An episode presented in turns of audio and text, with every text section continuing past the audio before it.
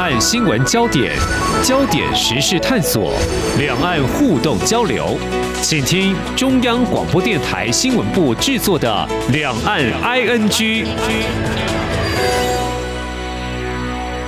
听众朋友你好，我是黄丽杰，欢迎收听《两岸 ING》节目。嗯，一刚开始先分享一个国际间关于科技运用在政治。的一个新闻哦，我觉得蛮有意思的。呃，法新社的报道哦，罗马尼亚的总理丘卡，他昨天呢对外发表他的一个新荣誉顾问。那么这个顾问呢是一个呃名为 ION 的人工智慧 AI 助手哦，它是由罗马尼亚研究人员开发的哦。它的构造呢像一面镜子哦，这界面可以发出声音。这总理丘卡呢他就说呢，这 ION 的主要任务呢将会是检视。啊，社交网络啦，通知政府啦，罗马尼亚人及时的提议跟希望，我觉得这简直是民意最佳的反应管道哈。哦，所以谈到这 AI，真是人类的好帮手。接下来再谈谈我自己的经验哦。那去年底呢，因为我的眼皮长时间浮肿，看了四五个医师都没有办法找出病因，最后呢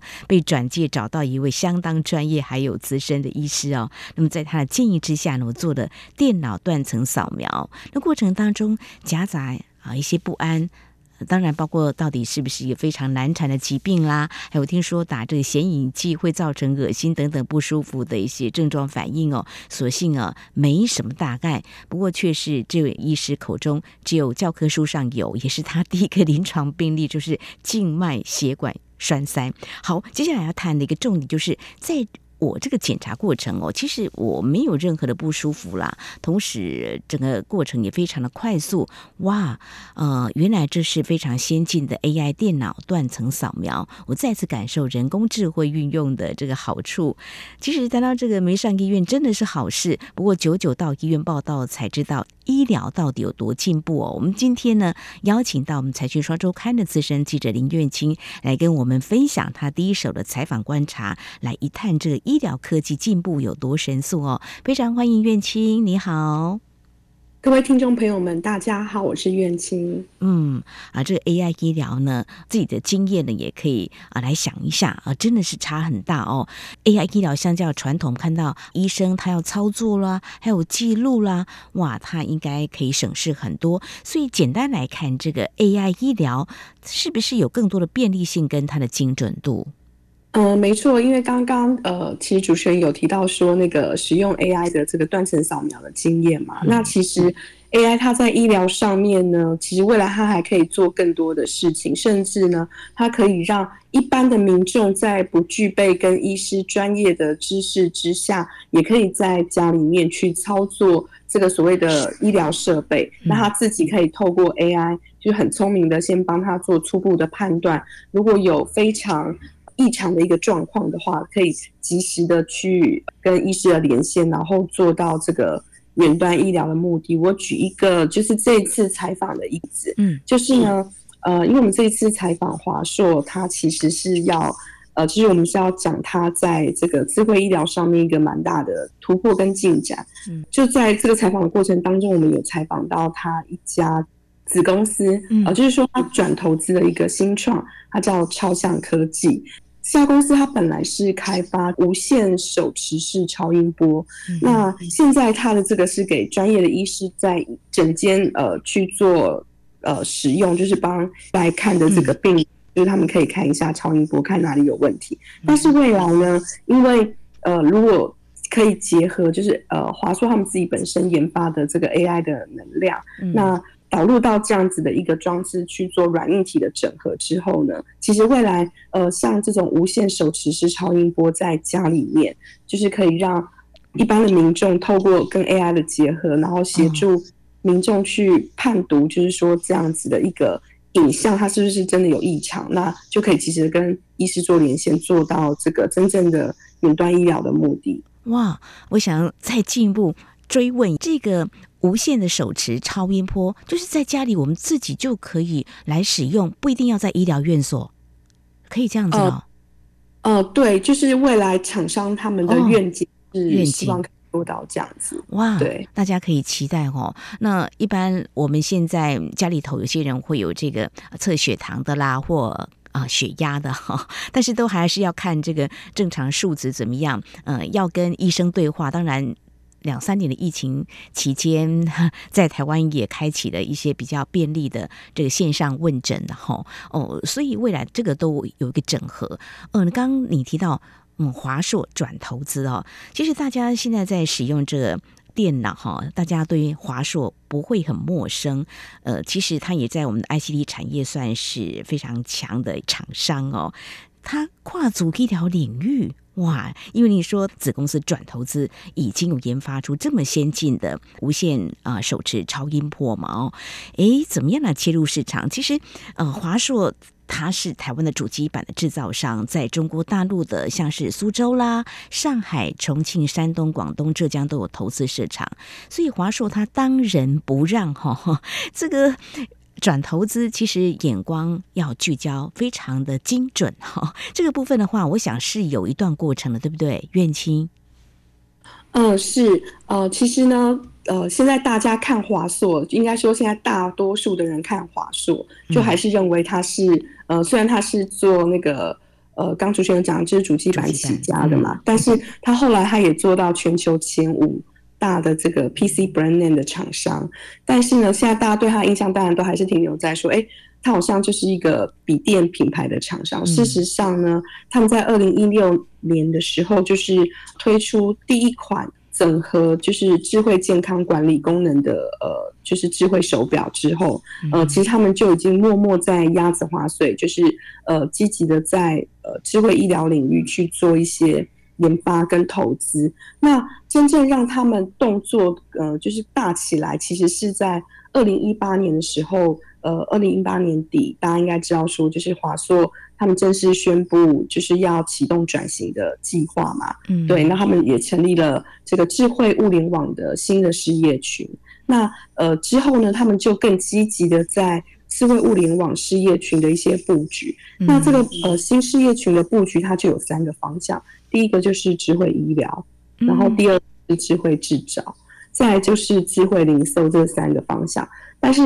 呃，在我们这一次的这个呃做了很多的测访当中，嗯、我们发现它的这个智慧医疗的团队跟这个能量其实已经相当的完整跟全面哦，几乎可以称得上说他自己现在已经建立好一个就是非常强大的、嗯、呃智慧医疗的舰队。就是整合了集团内部跟外部的这个资源，包括他集团内部他有这个新事业群的呃协同合作，那集团外呢，他有很多转投资跟他自己的百分之百持股的子公司，他们都在同心协力在做这件事情，而且呢，他们已经把整个智慧医疗从上到下全部都已经建制完成，是一个非常完整。跟全面的呃智慧医疗的舰队。是谈到这个智慧医疗市场应该是很大的哈，呃，等一下我们在谈的过程当中，应该也会让听众朋友更感受到，因为。不只是台湾，我们可以跨足到海外，还有中国大陆的市场。其实这几年中国大陆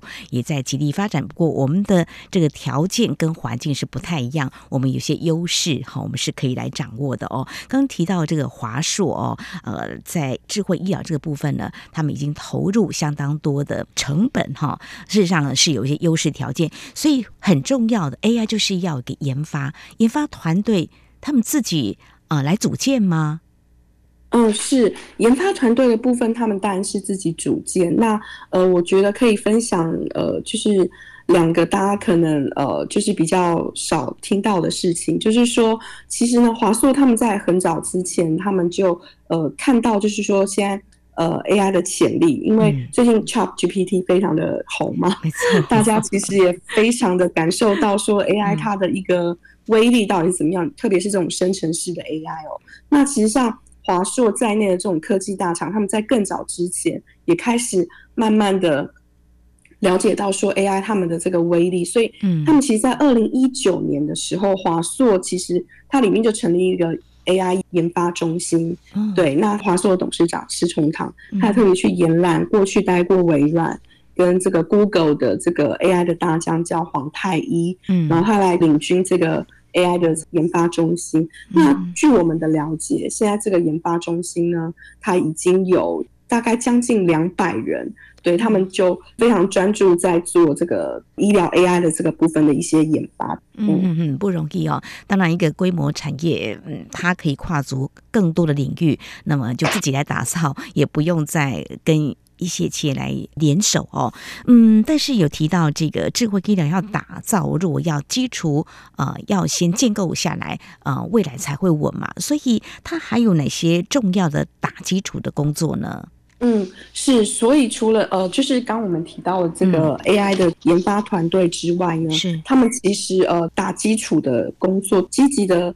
做这个对外的一些呃相关的子公司跟转投资的。布局哦，比如说，呃，他们最重要的一个子公司就是台智云，是在二零二一年的时候成立的。嗯、因为呢，呃，台智云的成立，其实它呃，应该是讲它的前身哦，它的前身其实是国科院，就是他们有一个台湾三二号的这个计划，就就超级电脑的这个计划。嗯哼，对，当初呢，其实有包括像。台湾大，然后还有就是华硕、广达这些一起去协助去打造。那后来呢，这个团队呃，就是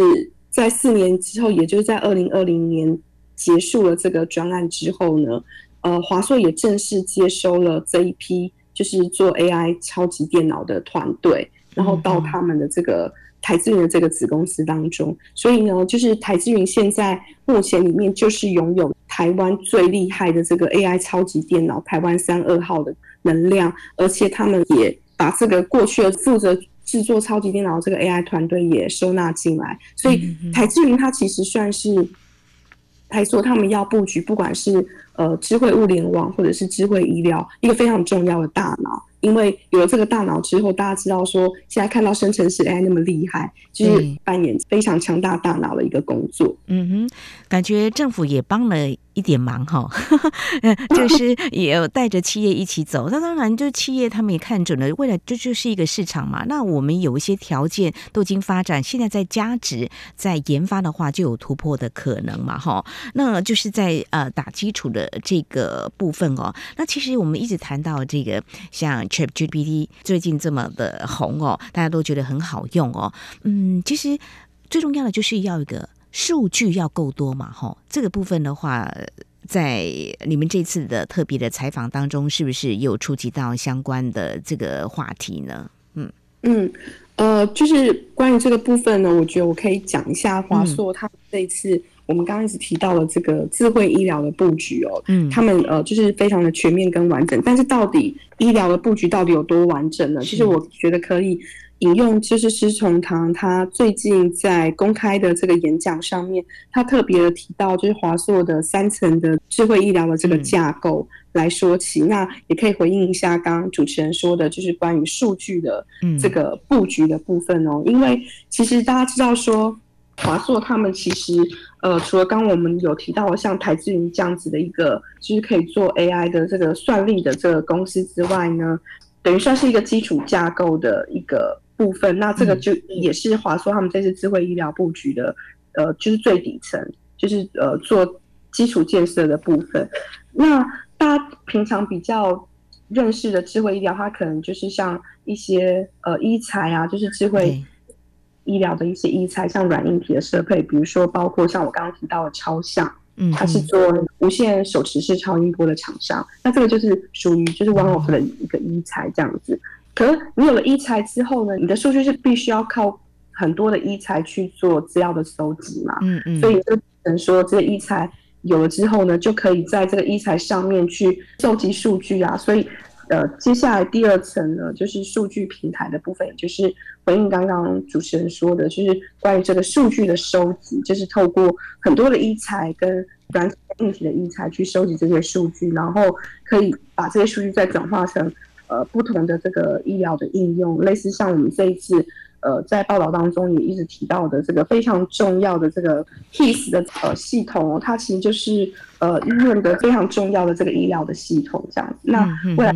在传统跟智慧医院当中扮演一个非常重要的桥接的角色。嗯哼，苑青，非常谢谢哦，带给我们啊、有关这次您所采访报道的，就是 AI 医疗这个部分。我们从我们的呃主机板的制造的大厂呢啊、华硕来看，它怎么跨足这个医疗产业的这个领域哦。刚刚提到几个点呢，或许我们可以再进一步来一探究竟，就说到底它是怎么样在这波它瞄准之后呢，它会陆陆续续的，其实会有一些计划。呃，当然，这个计划呢，也要跟随着政府政策的开放，才有进军的可能嘛，哈。呃，你提到医疗院所要收集数据的话，要医疗院所，医疗院所他们跟我们的科技大厂的合作的意愿是不是还蛮高的啊？否则的话，大概也蛮难收集到这些数据，对不对？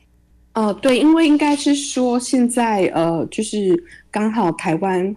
政府的政策其实也有越来越多的一些开放，嗯、特别是呢，就是政府也会鼓励，就是说要发展所谓的次世代医疗，就是协助台湾的、嗯、呃，就是很多大型的医院去做升级的动作，让他们可以真正让呃智慧医院去做一些落地嘛。那呃这一次其实像是呃在这样子的一个政策的推波助澜之下呢，华硕他们其实就是已经有机会，因为像。这次国科会他所推出的这个智慧医疗产学联盟计划当中呢，就是会有七家大型医院去跟产官学研一起合作嘛。那华硕就已经争取到像北医、北荣跟这个阳明交大三家医院的合作的机会，这样子。嗯，那其实，在过去呢，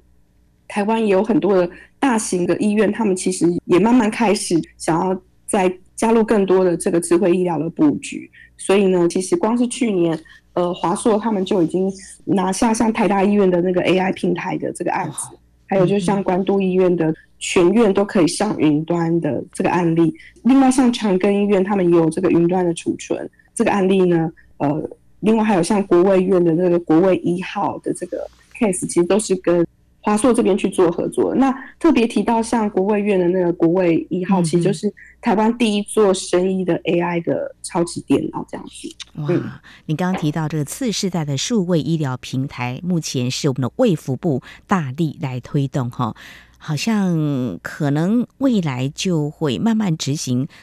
更。让人家期待的这个升级的一个计划有五年为期哈啊，那我想呢，你看这么多的医疗院所都愿意提供，也愿意来让我们的患者体验更新、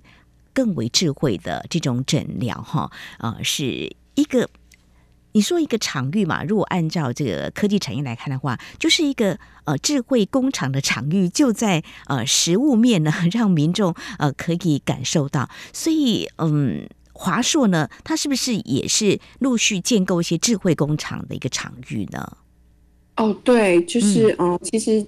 数位转型这件事情是各行各业其实现在都很积极的在做的事情，因为。未来上云端，或者说用 AI 数据，然后让整个企业的运作更有效率，是大家都有目共睹的事情嘛？那所以华硕他们也花了一年的时间，然后在树林呃，就是建立了一个智慧的工厂，里面呢就是有导入像我们知道的这个 AI 的技术啊，还有 AR、VR 的眼镜啊。然后还有就是一些大数据的平台的部分，那协助他们在呃智慧工厂的部分，可以透过像机械手臂、机器人，然后还有就是 AI 的一些。呃，分析，然后让他们整体的运作，就是可以用更少的人力，但是发挥最大的效率，这样。嗯，我想这是老板最愿意，也更期待，就是最少的成本，然后最大的利润嘛。呃，这是一个努力的目标了，但是过程当中恐怕也会有些小小的挑战哦。因为刚才提到，就是不只是华硕嘛，广达还有红海，好像。也是在这方面，是不是也有一些投资啊？对，他们有蛮多投资，也蛮多投资嘛。所以就说，其实竞争。听起来是一种压力，但是我觉得也是好事，大家潜力会被激发出来嘛。好，那呃，开拓了更大的市场哈，呃，当然也会有这些竞争对手，但是怎么样知道自己的优势，掌握自己的方向，这还蛮重要的哈。那你们在这次的采访或说观察当中，你觉得？华硕呢，它大概会用什么样的优势条件来出发，或者说他们现在可能嗯已经找到先为自己设定一个挑战的目标吗？他们现在可能呃会有什么样的转型，或有什么样的计划在推？其实他们真正要启动转型呢，就是在二零一八年底的时候呢，那时候他们就正式对外宣布说，华硕要做一个企业转型的这个计划。那从此之后，他们其实呃，就是在这个部分，也就是不断的有一些新的动作进展。那主要他们成立了就是新的事业群，呃，就是智慧物联网事业群，它其实就是有三个主要的发展方向，嗯、一个就是智慧医疗的部分，然后智慧制造。跟智慧零售，那刚刚主持人有提到说，就是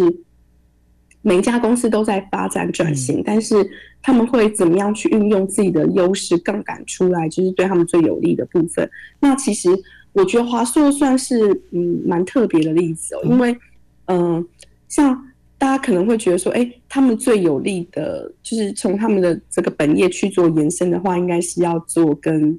资通讯相关的，可能会对他们比较有利，但事实上。他们其实是跨了蛮大一步，因为大家知道说华硕其实，呃，它过去经营那么多年的品牌哦，它其实对消费者就是终端的 end user，就是其实他的行为模式是非常了解的，所以就等于说他们其实是一个很会做 B to C 的 brand name 的厂商。但是现在呢，你们就是我们关注到说他去做企业转型这件事情，嗯，让他。不管是做智慧医疗啊，或智慧制造，或者是智慧零售，但我发现，就是他的主力客户群变成了 B to B，哎，就是企业对企企业，嗯嗯，对对对。那呃，就是大家知道说，一个本来很会做 B to C 的，然后现在要转做 B to B，其实是一个非常大的这个跨了，对，是跨领域跨的非常的大，因为他们的行为模式跟思维逻辑是完全完全不同，对，最重要。就是会影响到他们的商业模式，但是华硕既然就也成功的在这个部分开始有一些不错的这个成绩出来，所以其实我觉得现在开始要从另外一个角度来看，它其实我们未来可能不能称它为就是 PC brand 的厂商，而是应该称它为 AIoT 的的平台的 service provider，对，就是它可以提供一个很完整的。这个平台的服务的供应商这样子，嗯，好不习惯哦，但是也恭喜他们这样表示转型成功。不过，呃，有我比较好奇的一点就是，苑青你刚刚提到说，他们非常了解啊、哦，在 PC 运用端的这个部分，人的啊、呃、这个行为模式，他们怎么会比其他的竞争对手还要厉害呢？他们嗯，嗯，应该是长时间的，还是说有什么样的利器可以去搜集到或掌握到你到底行为习惯是怎么样呢？消费端，呃、嗯，因为我觉得就是呃，华硕它其实呃，就是有一个里程碑，可能我觉得现在也可以 highlight 出来给大家知道，就是说他曾经获得就是像 Interbrand 呃，就是台湾二十大国际品牌的第一名，而且。我记得他好像已经连续大概十几二十年，他都一直就是蝉联，就是都有获得这个品牌的这个大奖哦。呃，就是说一家品牌公司，它要做到就是让 end user 就是会有印象，甚至是会受到就是青睐，就是会愿意去采购，就是它的品牌力其实非常的重要。那你要有这个品牌力，就代表说你要非常的了解你的顾客的需要。嗯、所以呢，他们其实过去呃。在做品牌的这段期间，他们其实花了很多的时间去做，就是顾客分析啊，还有就是说，嗯、呃，就透过顾客的需求分析，那他们也不断的在他们的这个产品的部分去做一些变形或者是改良。比如说，他们最近这几年开始就是也很积极的在做电竞笔电啊，嗯、甚至是。一些创作者笔电啊，还有就是像一些商务用的高阶笔电这样子，啊、对，就是慢慢在这个部分，呃，就是他们也有不错的斩获。这样，那主要就是因为他们可能就是长期去做品牌力这件事情，那就是是透过更贴近顾客，然后去了解顾客的需要，所以他们其实呃在做品牌这个过程当中，其实他们就。呃，收集了很多对 end user 的一些观察跟心得，这样子。哇，这个很细腻耶，真的不容易。不过也得要这么做才有办法接近使用课程的一个需求嘛，哈，所以他们真的是很用心，这个投入是值得的。那现在他们要转向这 B to B，就是啊、呃，企业。啊，归企业，这个企业文化呢，也要开始了解哈。当然，刚才我们听到苑青说，诶，他们好像也做的还不错。也就是说，过去针对比较个人的这个行销，这品牌打造已经有一定的口碑了，已经打出去了。那现在转型，那么从几年前开始投入跨足 AI 医疗这个部分，看来呢，他们是志在必得哈，也在发挥他们抢夺市场的一个能力啊。当然，这是在台湾，未来，嗯，我们也。乐见可能在一些市场应该还会有他们发挥的空间，因为今天我们是谈的 AI，其实如果在价值的话的应用转变，可能会比我们想象当中还更多。其实我们的自测会呢，大概也在二零。一七年左右就开始，嗯，告诉我们的业者，我们已经有一些优势跟强项，但是怎么做会更好呢？呃，比如说已进的东南亚市场或中国大陆市场，应该都是可以考虑的。比如说刚才我们提到中国大陆的呃健康医疗市场，其实大家都知道是全球第一，不过他们的医疗体系长期下来也是有蛮多的一些问题的。比如说节目当中我们也谈到啊、看病难呐、但是呢。这或许都可以带动未来这个市场这方面的一个发展。嗯，那我们台湾有这么好的一个条件，未来应该会有机会来拓展这方面的市场。好，这是在今天我们谈到这 AI 医疗市场，哇，真的是在运用上可以超乎我们的想象，当然也进入激烈竞争了。未来我们的看诊会更智慧，当然。也可以期待可能会兴起一个新的文化跟感受哈，变化有多大就看我们制造研发的能力的哈。我们今天非常谢谢财讯双周刊资深记者林苑青带来你第一手的采访观察，非常谢谢苑青，谢谢你，谢谢。好，那么在节目尾声呢，我们来关心几则相关的新闻焦点。全球出现缺药潮了。行政院长陈建仁今天前往立法院列席报告，接受媒体联访的时候，他特别提到，缺药是全球性的问题，包括原料药、原物料缺乏，还有制造商的生产方面困扰等等。行政院目前审慎应应，也会请卫生福利部就缺药问题做短中长期的规划。陈建仁表示，在规划过程当中，目前欠缺有八十三种药品，实际上呢，只剩下两三种药品，因为国外药厂停产，找寻替代药之外，其他药物供应，相信在三月都会得到很好的缓解，还有很好的替代因应。相关的景气方面。台湾经济研究院在今天公布一月制造业景气灯号继续亮，代表景气衰退的燃灯，这是创下二零二零年二月以来的新低。在西部产业来看呢，电子零组件业虽然高效能运算车用晶片需求还是不错的，但是基期偏高，还有消费性电子产品需求疲软。外销订单、出口还有生产指数减幅都较去年十二月扩大。一月的电子零组件产业景气灯号亮出连续第二个代表景气衰退的蓝灯。至于在机械设备业方面，台经院观察指出，全球经济疲软，厂商持续去化库存，投资保守观望。不过，半导体设备受惠科技大厂继续呈现增产抵消部分的减幅。一月的机械设备产业景气灯号出现连续第三个月代表低迷的黄蓝灯。展望未来，台经院表示的美国升息将会迈向尾声。不过，美国科技厂出现的裁员，也反映美国经济的前景不确定性升高。全球科技业寒冬可能会冲击台湾科技产品出口。另一方面呢，台经院也表示呢，中国大陆进入防疫新阶段，产销活动恢复秩序。国际预测机构预估，中国经济成长将成为支撑全球经济前景主要动能之一。不过呢，还是要留意美国是否会对中国科技业再祭出新措施等等。好，以上就是今天两岸剧节目，非常感谢听众朋友您的收听，黄丽姐祝福您，我们下次同时间空中再会。